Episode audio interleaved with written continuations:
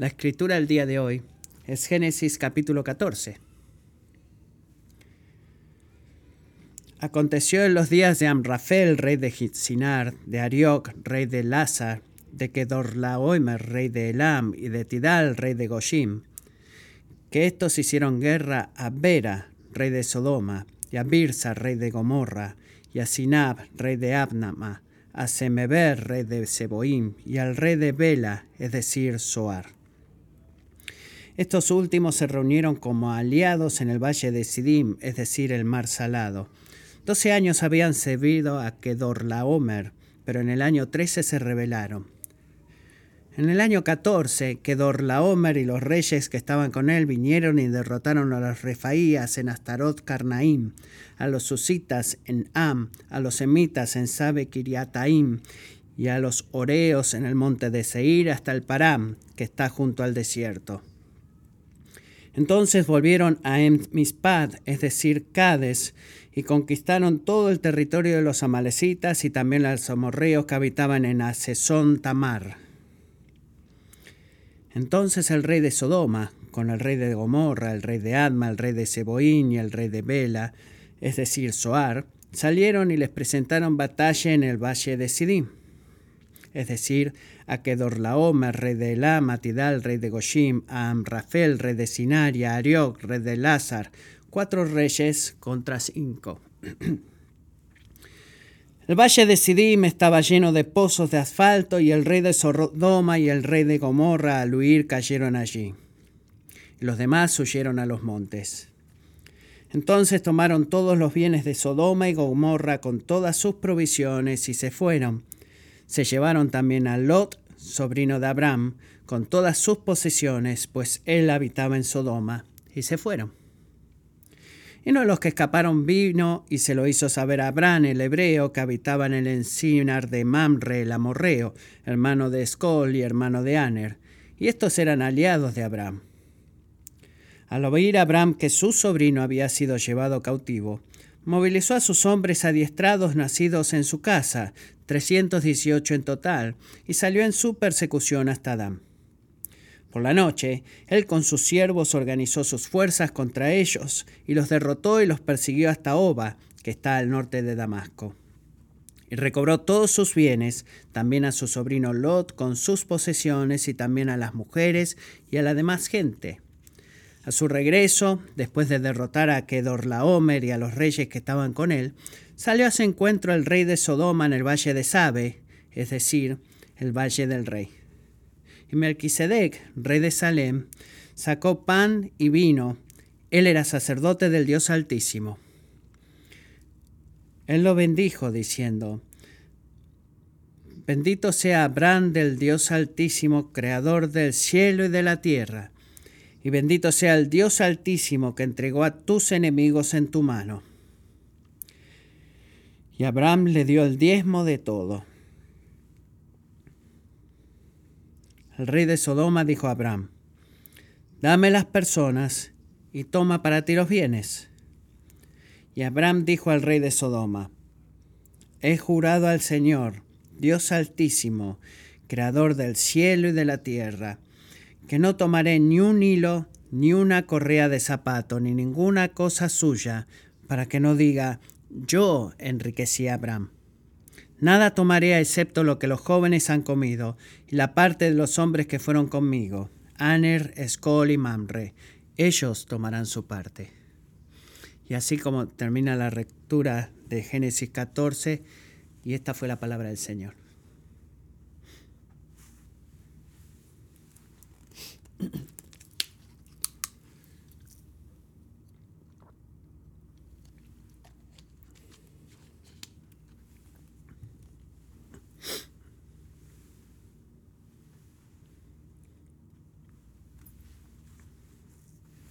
Señor, pedimos ahora por tu bendición sobre este sermón.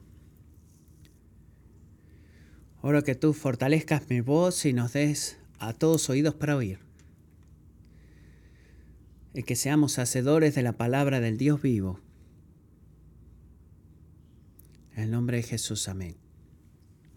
¿Cuántos de ustedes alguna vez han leído el libro de Walter? No sé qué dijo. son todos, ¿cuántos? ¿Cuál es el libro de Waldo? El libro de Waldo, perdón. Eh, bueno, cuando un libro tal se puede leer, es un tipo de estatuto muy importante porque es una, un libro de imágenes. Y la meta, si no estás familiarizado con lo que Waldo, eh, si es hace mucho tiempo que eras niño, es encontrar un pequeño niño llamado Waldo que está en medio de la gran imagen. Y muy a menudo, eh, yo deseaba, tenemos tres jóvenes varones, pudieran tener más atención a esas cosas, esos detalles, pero en el caso en el libro de Waldo, quiero ver su atención sea más corta porque me canso muy rápidamente de buscar, de encontrar a Waldo. Y mencioné este libro de niños antes porque creo que es una ilustración muy saludable de la forma en la que a menudo nos aproximamos a las historias en la Biblia, o sea, acercamos a las historias. Escuchamos eh, historias como la que Bob acaba de leer y enseguida preguntamos, ¿dónde estoy yo en esta historia? Quizás ha hecho eso, yo he hecho eso. Hay algo que la gente como Abraham y Lot estén atravesando en este momento que se vea relevante a mis desafíos, mi vida, mis experiencias. Eh, a eso eh, la aproximación de dónde está Waldo en lo que es la escritura. Y a menos que usted piense que yo estoy derribando ese nivel y en una forma de preguntar dónde estoy yo en esta historia, es algo verdaderamente bueno de hacer. ¿Por qué digo eso? Porque lo que el apóstol Pablo dijo en 2 Timoteo 3:6, que toda la escritura es inspirada para que para enseñar, para revocar, para entrenar en justicia, corregirnos, eso hace un reclamo a nuestras vidas. Yo no estoy acá parado para entretenerte. Estoy acá para decirte lo que el Dios vivo tiene que decirte. Y cuando el Dios vivo dice cosas a nosotras y hace un clamor a nuestras vidas, debemos preguntar, Señor, en un sentido, ¿dónde estoy yo metido en esta historia? ¿Cuál es el clamor que esta historia hace a mi vida? Pero esta es la aproximación de dónde está Waldo, si es tu única aproximación. Eh, te puede meter en muchos problemas porque hay un peligro en esta situación. El clamor, la intención divina eh, por favor escucha esto, no es ser encontrada por vernos a nosotros en la historia, no es buscar primero dónde estamos nosotros en la historia, sino que se encuentra, el clamor en nuestras vidas se encuentra, no se encuentra primero buscando por nosotros, el clamor de nuestra vida es encontrado buscando a Dios en medio de la historia. ¿Dónde está Dios en la historia? Y digo eso y he hecho esa pregunta porque Dios siempre es el actor principal de cada historia. Este libro no es principalmente nuestra historia, no se trata de nuestra historia, sino que se trata de la historia de Dios. Y debemos recordar eso. Y hay guía espiritual y aplicación en estos versículos para nosotros, pero antes de decir algo acerca de nosotros, dice algo acerca de Dios. Y esto es lo que ese algo es, y lo quiero resumir, lo diría de esta forma. Dios es fiel para librar a aquellos que le siguen por fe. Dios es el actor principal en cada historia que alguna vez vayas a leer en la Biblia. Y el clamor que hace a nuestras vidas es siempre encontrado preguntando primero no dónde estoy yo, sino dónde está Dios y lo que Dios está haciendo, lo que va a hacer y lo que dice en la historia. Resume, eh, se puede resumir de esta forma. Dios es fiel para librar a aquellos que le siguen por fe. Fue interesante después del sermón del domingo pasado, para aquellos de ustedes que estuvieron acá, un miembro de la iglesia vino y me dijo, ¿sabes qué, Matthew? Parte de lo que hace la vida cristiana tan difícil, quizás te puedas relacionar con esto, es que a menudo se ve gente que le importa poco de lo que dice Dios y no tiene interés absoluto en escuchar nada de esto en la parte de sus vidas. La vida se ve ir tan bien para ellos, se ve que va tan bien para ellos como lo es para mí. Aquí estoy tratando de honrar a Dios y seguirle y luchar por santidad y obedecer su palabra y se ve como que ellos están teniendo un gran tiempo, incluso un mejor tiempo que yo sin obedecer y sin buscar obedecer. ¿Qué sucede con eso? Se siente como que las bendiciones de Dios eh, eh, van alrededor del mundo alcanzando al, al impío, no tan menos que al justo y experimentan sus bendiciones como si tiraran con un dado y vemos a ver qué número sale, lo tiran y bueno, esta es la suerte que me tocó. Bueno, simpatizo con esa pregunta y considerando en esta semana esa conversación, dos cosas hay que la Biblia dice en respuesta a ese comentario. Primero, el Dios que hizo el mundo y todo lo que hay en él es abundantemente lleno de gracia a todo lo que él ha hecho.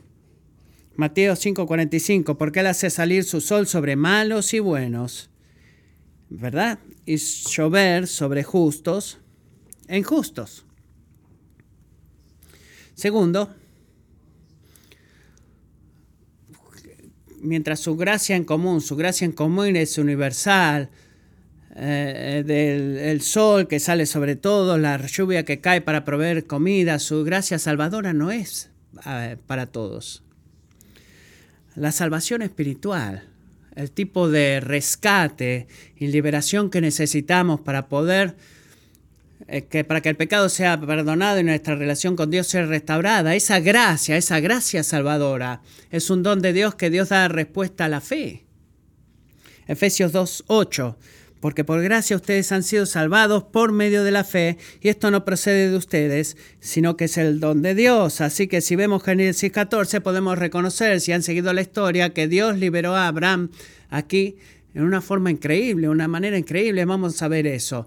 Él experimentó la liberación de Dios, pero iglesia hay una razón por la cual él experimentó la liberación de Dios. Y eso es lo que quiero que ustedes se enfoquen. Hay una razón por la cual él experimentó la liberación de Dios. Es que Abraham escogió el camino de la fe. Él escogió el creer que Dios es quien dice que es. Y luego vivir de acuerdo a esa creencia. Así que recuerden, Abraham no es el actor principal de la historia, recuerden eso. Pero su ejemplo nos muestra cómo relacionarnos con aquel que es el actor principal. Así que como Abraham, nosotros también podemos experimentar la liberación de Dios no solo una vez, sino en cada circunstancia de nuestra vida, y esa es la meta.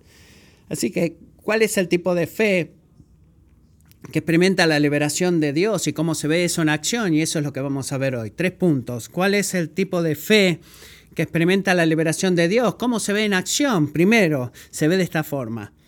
La fe se desborda en un estilo de vida de misericordia. El tipo de fe, tú quieres saber dónde está este tipo de fe, que si yo estoy amarrado a esa fe es lo que voy a, es como voy a experimentar la bendición y de Dios. Háblame un poco más, enséñame. Bueno, esta es la primera marca, el tipo de fe que experimenta la liberación y la bendición y el favor del Dios Todopoderoso es una fe que desborda en un estilo de vida de misericordia. ¿Qué quiero decir con eso? Bueno, si tú miras Génesis 14, 1 al 12, hay muchos nombres acá, pero esto es muy importante te da una imagen de qué tal frágil la vida fue, era, en, eh, el antiguo Medio Oriente. Y el autor de eh, Génesis eh, nos da todos estos detalles y estos nombres. ¿Sabes de qué se trata? ¿Qué estás decidido a hacer?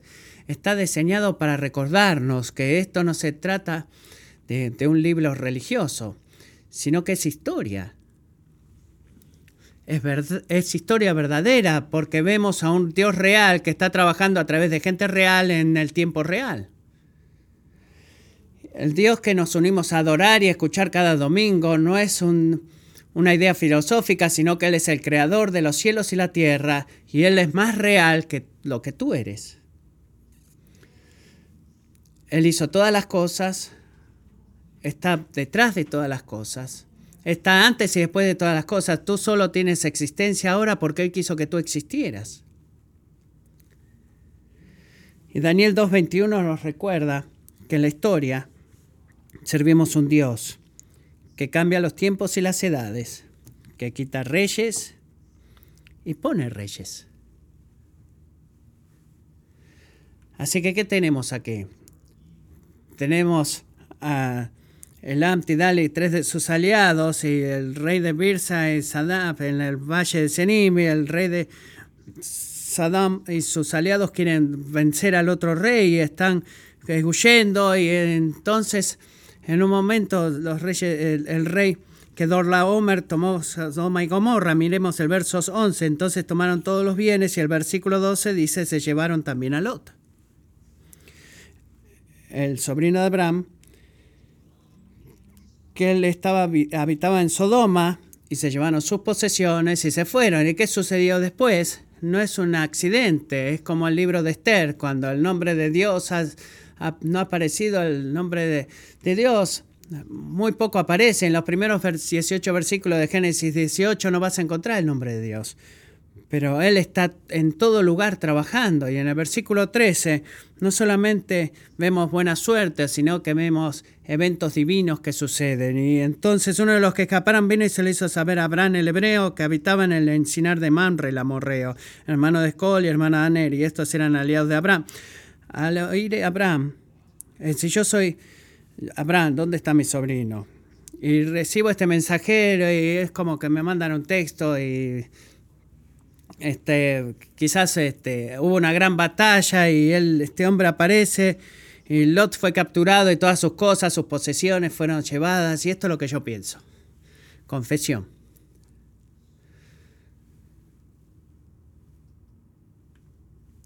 Eh, ah, recibes lo que mereces, Lot. Recibiste lo que mereces, Lot.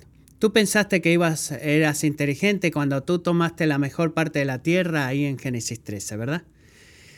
Fue tu decisión, eh, Génesis 13:12, de mover tus tiendas ah, tan cerca como Sodoma. Tú sabes que esos hombres eran malvados, tú sabías que en algún punto Dios los iba a juzgar por su pecado, pero tú no escuchaste. Tú seguiste haciendo lo que pensaste que a tus ojos estaba bien.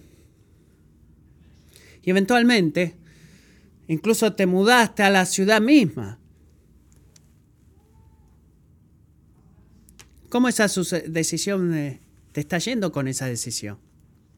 Te dije que eso iba a pasar, Lot. Pero lo que yo sé, eh, yo soy un viejo, un viejo tío con un teléfono que apenas me funciona. ¿Y qué es lo que yo sé? Bueno, sé que es tiempo de que tú pruebes un poco de tu propia medicina. Eh, eso te va a enseñar la lección y Quizá la próxima vez que enfrentes una decisión así, sigas mi ejemplo y elijas lo que Dios quiera y confía en mí, eso te va a ayudar a aprender. Esa es mi tentación a pensar y actuar. Pero miren lo que hace el versículo 14, a lo que hace Abraham en el versículo 14. Al oír Abraham que su sobrino había sido llevado cautivo. Molizó a sus hombres adiestrados nacidos en su casa, 318 en total, y salió en su persecución hasta Dan. Esa respuesta es presentada en una forma tan importante que podemos ser eh, sorprendidos por esta idea, pero es una imagen de la fe en acción.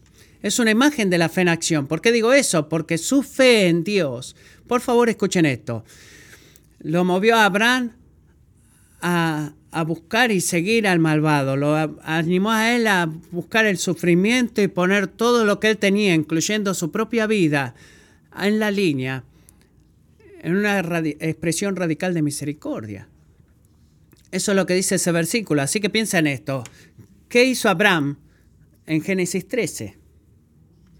Bueno, él dio todos sus derechos como hombre anciano, él sacrificó su comodidad y necesidad por tener paz con su sobrino Lot. Él eh, dejó que Lot escogiera lo mejor de la tierra cuando Barán tenía todo el derecho para hacer eso él mismo. Y en respuesta a la pregunta por qué Dios, Abraham, se, desestimó a sí mismo de esa manera, cuando nada le iba a hacer eh, que fuera injusto. Bueno, él lo hizo pues buscando la paz buscando la paz con su sobrino. Su preocupación por la relación y la paz en la relación lo movió a él a dejar de lado sus derechos por amor a Lot, por la búsqueda de la paz. Porque él estaba confiado de que el Señor proveería para él cuando lo vimos el domingo pasado, de que su confianza y la promesa de Dios de que prometió cuidarlo a él, lo liberó a él para poder dar, eh, dejar sus derechos en manos de otras personas. Y eso es lo que hace la fe. Pero incluso en Génesis 14 la barra sube más alto, porque en este momento Abraham no solamente dio sus derechos para Lot, sino que puso su vida, sus posesiones y su casa entera a la línea para poder rescatar a Lot de qué? De las consecuencias de su propio pecado. Piensa en eso. Abraham vino un largo camino de Génesis 12,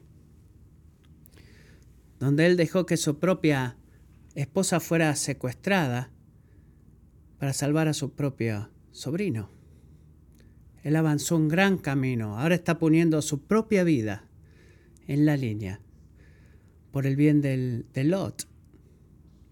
Y la pregunta que tenemos que hacer, iglesia, es, ¿qué sucede con el cambio?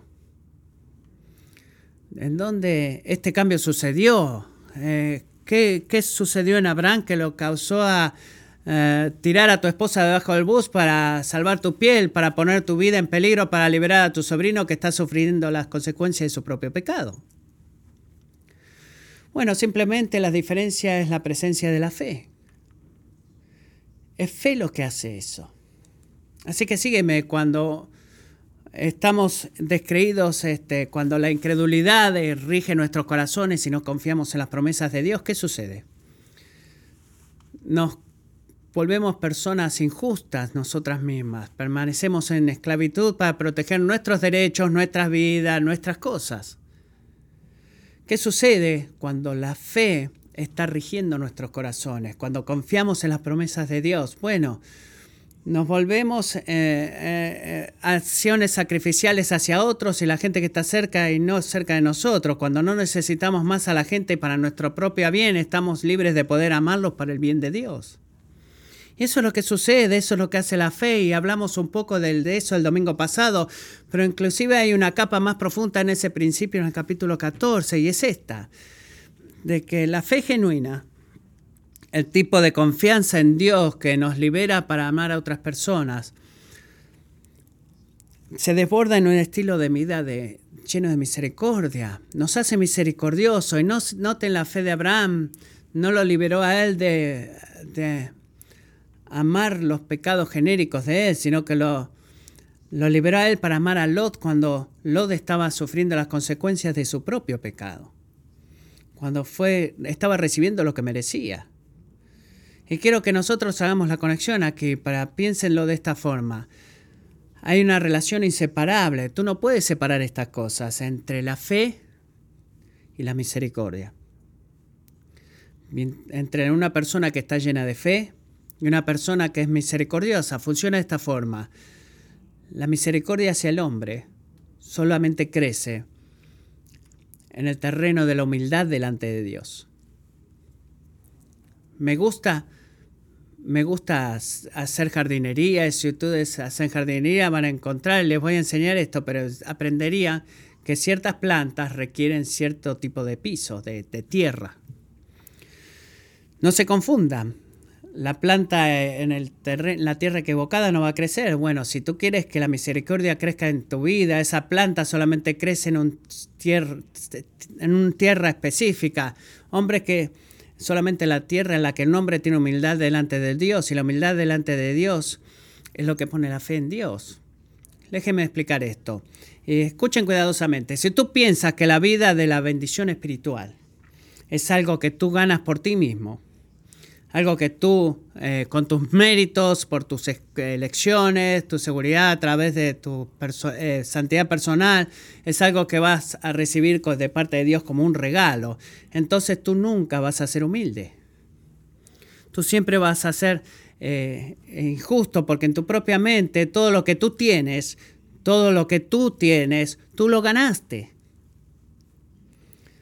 Tú eres un necio, tú no te moviste hacia Sodoma eh, bueno, entonces tú vas a tener todas tus posesiones, porque no fuiste a Sodoma. ¿Sabes lo que no puede crecer? Con ese tipo de autojusticia está en nuestro corazón, la fe está ausente, la misericordia no puede crecer, no puede crecer. Si tú crees que la bendición es algo que tú eh, ganas de parte de Dios por tu performance, es algo que recibes de parte de Dios como regalo. Nunca vas a mostrar misericordia como Abraham mostró misericordia, porque en tu mente Lot hizo lo que tenía que hacer para merecer ese mal. Es solamente aquellos que creen de que todo lo que tenemos es un don del Dios Todopoderoso, recibida a través de la fe, te va a dar la humildad necesaria para practicar misericordia, para mostrar amor sacrificial a aquellos que no lo merecen. Y eso es exactamente lo que Abraham hizo. Mira de vuelta al versículo 14. Él personalmente lideró a todos sus hombres en su casa que estaban adiestrados para la guerra, en una misión de rescate para rescatar a su sobrino Lot. ¿Y saben lo que hubiera sucedido si Lot hubiera perdido esa batalla? Piensa en esto. Él hubiera sufrido lo mismo que Lot o peor, junto con su, toda su casa. Así que si, si estás hablando del tipo de luchadores que él tenía y estamos viendo esta familia de luchadores y todo eso, bueno, si tú tienes 318 hombres que eran luchadores, bueno, estamos de acuerdo en que, y podemos pensar de que, Abraham estaba a cargo de mil personas por lo menos, porque cada uno de esos hombres tenía familia, y los puso a todos ellos en la línea para ir a tratar de rescatar a alguien que estaba sufriendo por su propio pecado. Esa es misericordia radical. Y noten que su fe en Dios alimentó esa misericordia, que no lo hizo Abraham, Eh, tirar eh, precaución al viento. No hay un tipo de que la fe y el viento, eh, la precaución está hablado. Entonces dividió sus fuerzas, atacó por la noche, él persiguió al enemigo cuando estaba cansado. Pero él no fue en el modo de autoprotección. Él no comenzó a preguntarse, bueno, me pregunto cuánto Lot merece en esta situación. Porque Abraham sabía que todas las bendiciones que él había tenido eh, eran un don de Dios, un regalo de Dios, eran algo que Dios les dio. Y esa fe humilde le dio a él el valor, el poder para poner en riesgo su vida y poner toda su familia en la línea y arriesgar todo lo que tenía para buscar el punto de necesidad de, de, de. La fe genuina no pregunta lo que esa persona merece, sino que la fe genuina abunda y desbordan un estilo de vida de misericordia. ¿Por qué? Porque aquellos que viven por fe saben que no hay nada que tú tienes que hayas recibido que no sea un regalo del Dios Todopoderoso. Y adivina que cuando todo lo que tú tienes alguien más te lo ha dado, es mucho más fácil de entregarlo, de, derramarlo. ¿Te has dado cuenta de eso? Si alguien te da un auto y alguien más te dice, ¿me puedes prestar tu auto? No es algo que tú dices, oh, bueno, sí, dale, fue un regalo para mí y es un regalo para ti también. Pero nos ponemos en, metemos en problema cuando decimos, bueno, si yo me gané esa bendición. Yo trabajé duro, me lo he ganado. En una explicación de todo eso es de que yo he obtenido, yo no he, yo no he, no he hecho las elecciones de, de lo, de seguido tu voluntad, Dios. Te sigo a ti. Ten cuidado, porque la primera marca de la fe genuina que experimenta la liberación de Dios es una vida, un estilo de vida de misericordia. Segunda característica de la fe, la fe reconoce a Dios como la fuente de toda bendición. Piensa en esto por un momento. La tensión se está edificando y creciendo en los primeros 14 versículos y se resuelve en un solo versículo. Mira versículo 16. Eh, eh, Abraham derrotó a sus, los aliados y recobró todos sus bienes, Abraham. También a su sobrino Lot con sus posesiones. Y también a las mujeres y a la demás gente. Bueno, eso es algo, una victoria militar muy increíble. No te pierdas eso. Así que piensa lo que el versículo 16 significa. El versículo 16 significa que ahora Abraham tenía todas las posesiones, todas las posesiones. Todas las fichas, si estuviste jugando póker, él está lleno. todo de Abraham. Todas las cosas de Lot son de Abraham. Y todas las cosas de Sodoma y Gomorra son de Abraham. Más las mujeres y otra gente que fue rescatada de estos cuatro reyes. Y puedes resumir esto de esta forma. Que Abraham está lleno su estrategia funcionó perfectamente, él no tenía periódicos en ese tiempo, pero te puedes imaginar los titulares de, un, un viejo hombre derrotó a cuatro reyes. Fue increíble lo que sucedió. Una gran victoria para un viejo hombre. Y cuando vuelve a, a su tierra dos reyes aparecieron. Primero el rey de Sodoma, segundo el rey de Sebe. Mira el versículo 18. Melquisedec, rey de Salem, sacó pan y vino. Él era sacerdote del Dios Altísimo. Ahora Melquisedec, su identidad, su origen, y en gran parte es misterioso, no tengo un truco para poder decir, bueno, tú quizás no sabías esto, pero ¿sabes qué? Melquisedec, no, sabemos muy poco de él, simplemente se nos dice que era un sacerdote del Dios Altísimo. ¿Sabe que nos recuerda eso? Que cuando pensamos en la actividad de Dios es solamente en un lugar y en una persona como Abraham. Él está poniendo todo en orden. Recuerda eso. Dios estaba trabajando en la vida de este rey, el rey de Salem.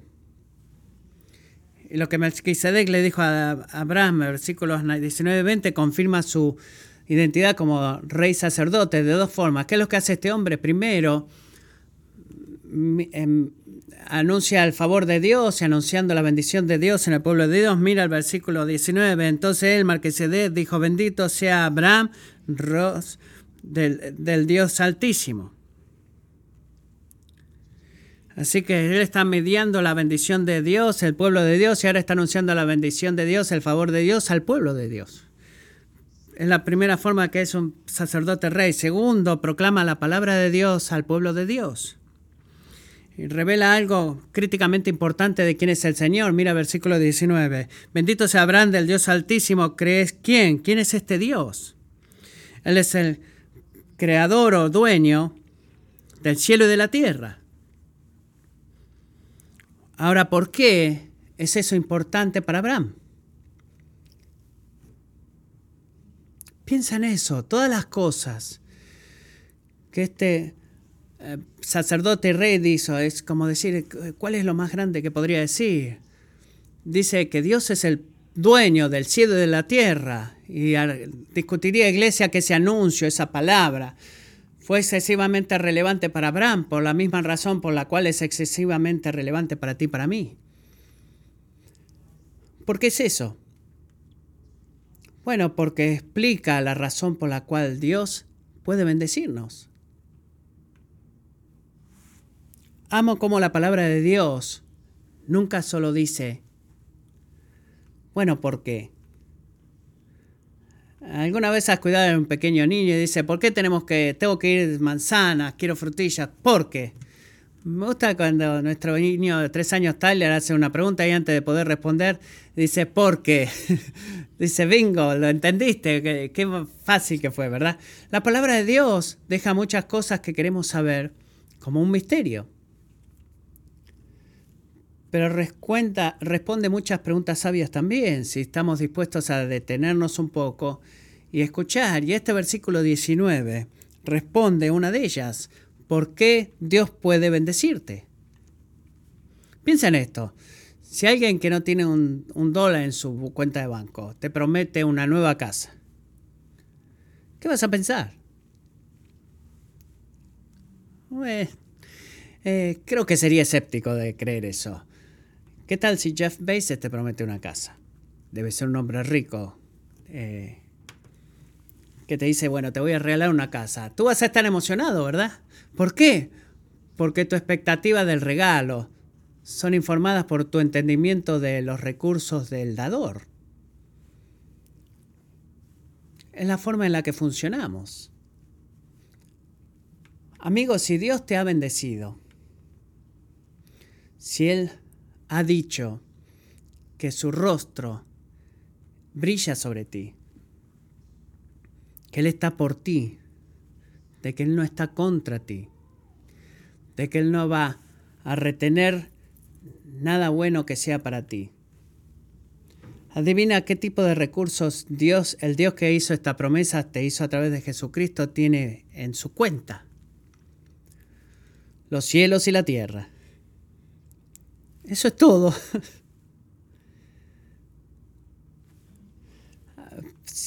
¿Piensas que Jeff Bezos puede darte algunas cosas? Bueno, piensa de esta forma. Dios es dueño de Jeff Bezos. ¿Por qué? Porque Dios creó a Jeff Bezos.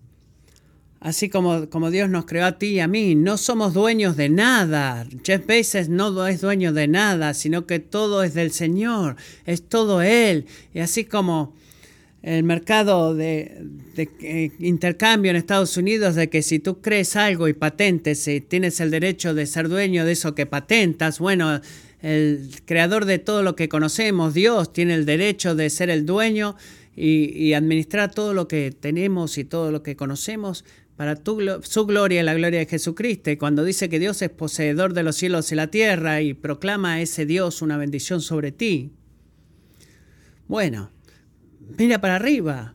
Mira arriba, ¿por qué? Porque no solamente son sus eh, bendiciones infinitamente grandes porque Él es grande, sino que no hay nada en el cielo y en la tierra de que pueda ponerse en medio de esa bendición. ¿Por qué? Volvemos a la doctrina de la creación, porque Él hizo todo, Él es dueño de todo y Él está a cargo de todo. Ese es el porqué. Así que de la misma manera tú usas tus posesiones para alcanzar las cosas de acuerdo al propósito de tu voluntad, un auto, viajar a donde quieres ir, tu casa, usarla como tú quieres usarla. De esa misma forma, Dios es dueño de los cielos y la tierra y los usa en completa alineación con su propósito. Todo eso, todos esos recursos. Edith Tozer dijo una cita famosa, ¿qué viene a tu mente cuando piensas en Dios? Es lo más importante acerca de ti. Eh, no estoy de acuerdo con eso. Estoy de acuerdo en parte, pero no en todo. Pero creo que tiene más sentido eh, dar vuelta a la pregunta. ¿Qué viene a la mente de Dios cuando piensa en ti? Es lo más importante de ti. Lo que viene a la mente de Dios, ¿por qué? Porque ya sea que está por, eh, contigo o en contra tuya, eso es lo más importante de ti. Y tenemos esta noción como americanos, tenemos esta noción de que Dios es que Dios es esta fuerza cósmica universal en el cielo y en la tierra, de que genéricamente bendice a alguien con este poder limitado, sustancial, tras de ser un abuelito y ayudarnos a nosotros a ayudarnos a nosotros mismos. Esa es una mentira del, del enemigo. No es quien es Dios, ese no es Dios. Dios no está a favor de todos. Y eh, bendice y, salva del pecado eterno a todos. No, Dios, la bendición de Dios, la favor, la liberación y la ayuda no solamente está sobre todo el universo, sino que es dirigido hacia alguien, es dirigida hacia aquellos que le están siguiendo a Él por fe.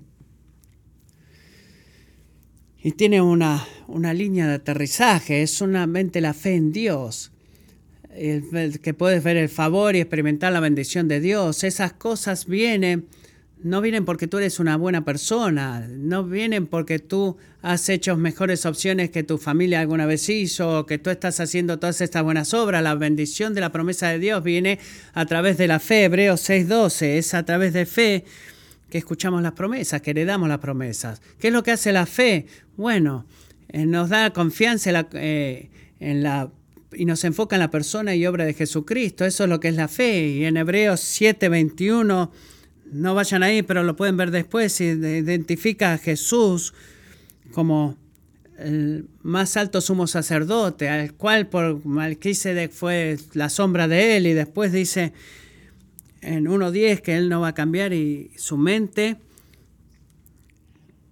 y tú eres un sacerdote por siempre bajo la orden de Melquisedec, Hebreos 7:25, consecuentemente Jesús puede hacer que salvar a aquellos que siempre se acercan a Dios a través de él, puesto que vive perpetuamente para interceder por ellos.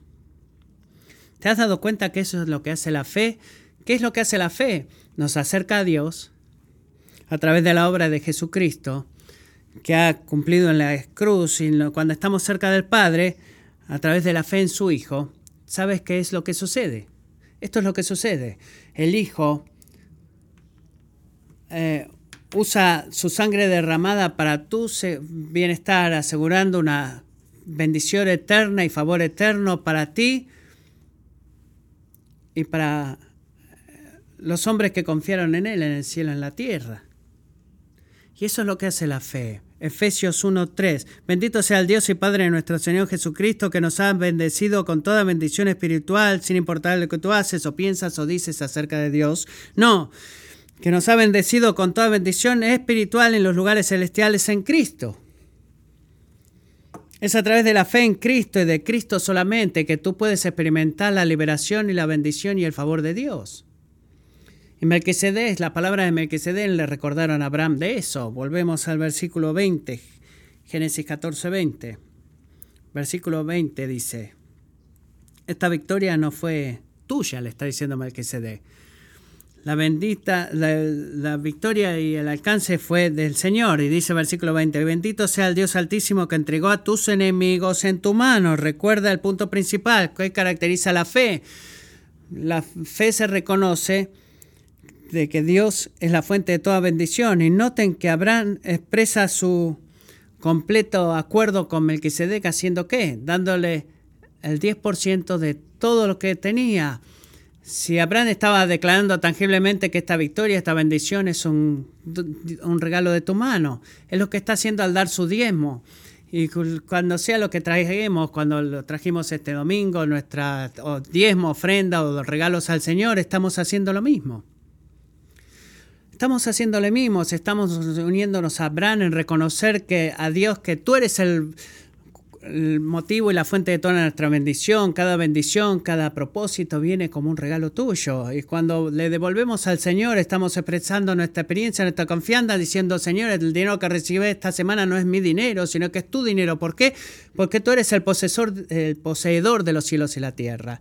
Y estoy dando la primera porción de eso de vuelta a ti, no porque yo pague mis otras cuentas si es conveniente, sino porque es una forma de honrarte a ti primero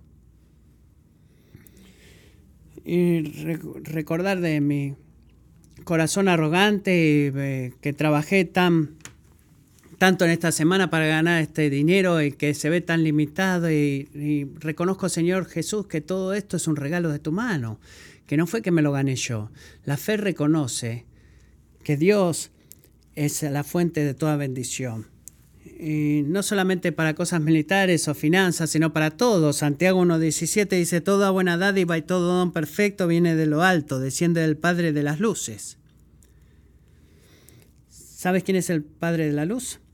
Es el Dios que creó las estrellas, el poseedor del dueño de los cielos y la tierra. Él es la fuente de toda bendición y esta es la última característica de la fe genuina.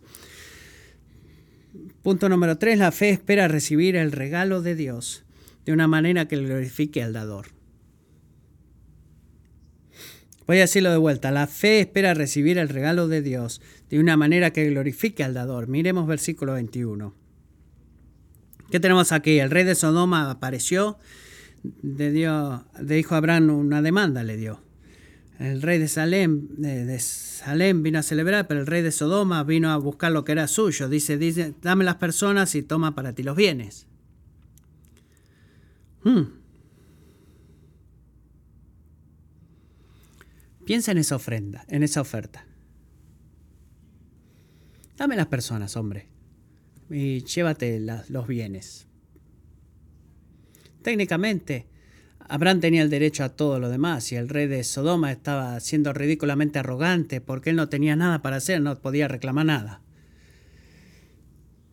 Era toda posesión de Abraham y así todo. Si yo soy Abraham y pensaría de vuelta en Génesis 12, diría algo así. Voy a hacerte a ti una gran nación y te bendeciré y te voy a, voy a hacer tu nombre grande. Así que si yo veo al rey de Sodoma venir y decir, llévate todas las cosas, y esto es lo que yo pensaría, gracias Jesús. ¿Verdad? Señor, hoy es mi día de suerte. Por mucho tiempo pensé que estaba clavado ahí, a, eh, estar en la tierra prometida, pero bueno, la, la, marea al final ha cambiado y todas las posesiones de Sodoma, todo que Lot ha estado disfrutando todo este tiempo son finalmente mías. Después de todo, Señor, tú has prometido bendecirme, así que voy a asumir de que esta es tu forma de proveer para mí. ¿Sabes qué? Hacer mi nombre grande al final de cuentas. Pero Abraham no hizo eso. Él rechazó, él tenía toda la, la fortuna de Sodoma expuesta para él. ¿Y por qué no la tomó? Mira el versículo 22. Rey, he levantado mi mano al Señor, es Judá al Señor. Dios altísimo, creador, dueño del cielo y de la tierra, que no tomaré ni un hilo, ni una correa de zapato, ni ninguna cosa suya para que no diga, yo enriquecí a Abraham.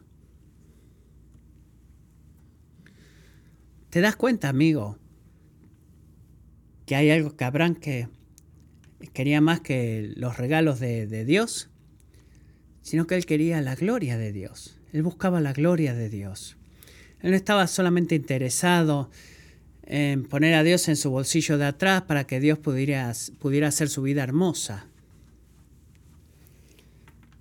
Eso es llamado el, el acercamiento del genio, la lámpara y que no somos remotamente humildes en cuanto a eso, sino que él anhelaba la gloria del dador más que la posesión del regalo. Y él hizo algo.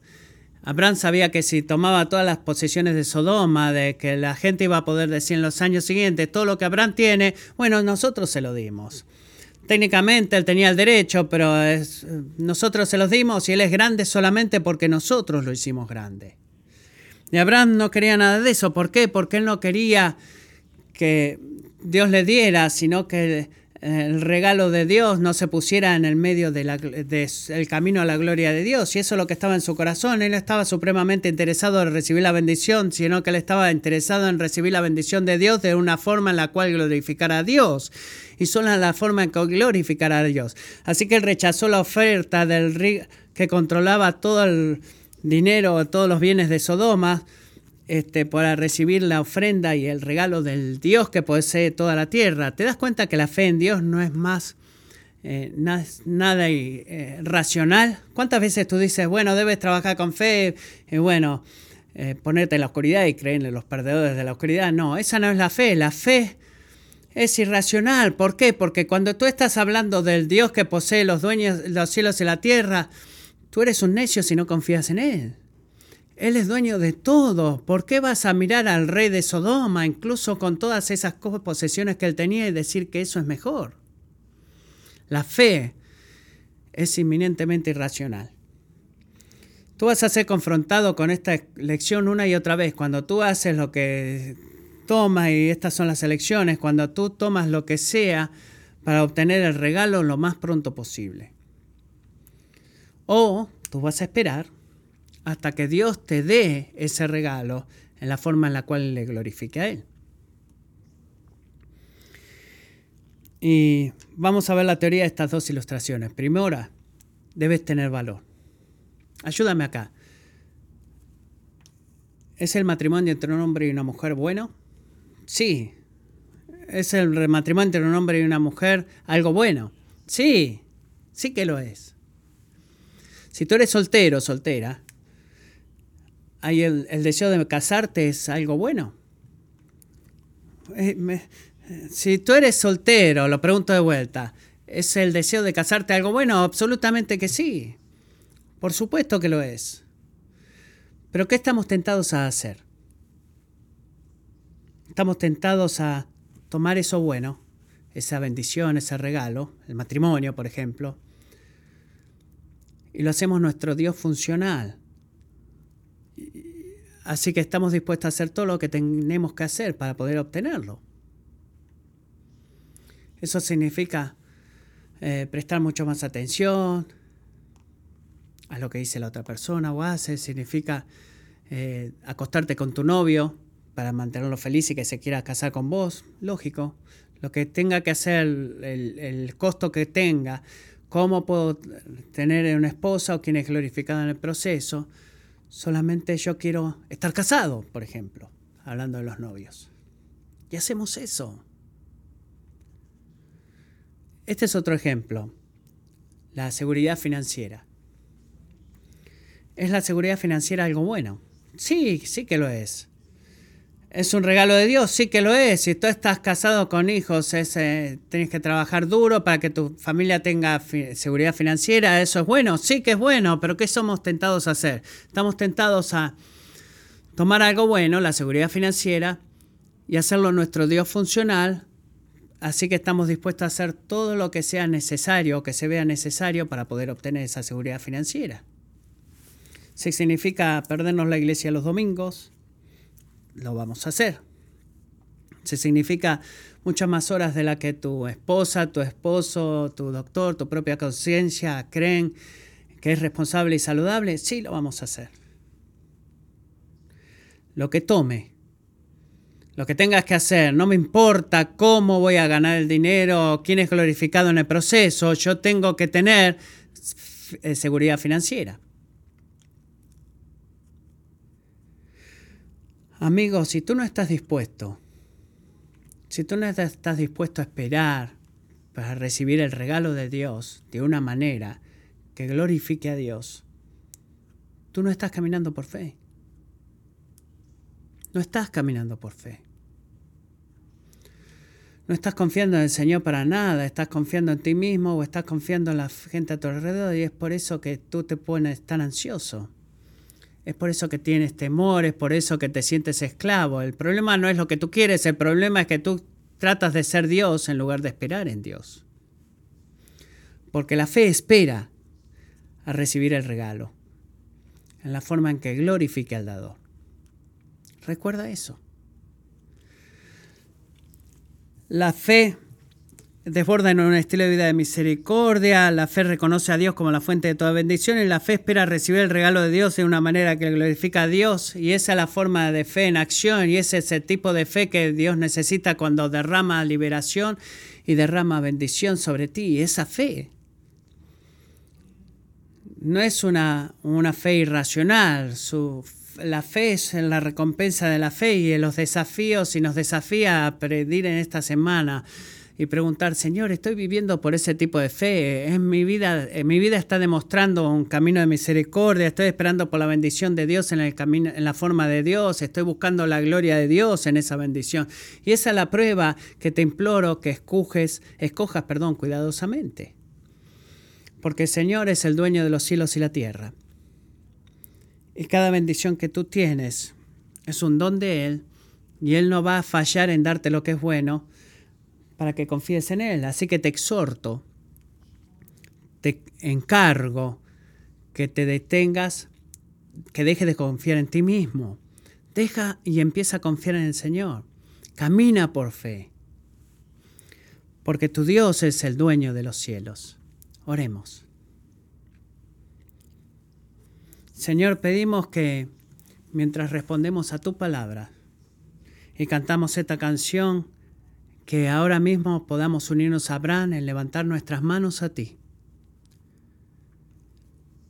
el dueño de los cielos y la tierra. Jesús, ayúdanos a seguirte por fe.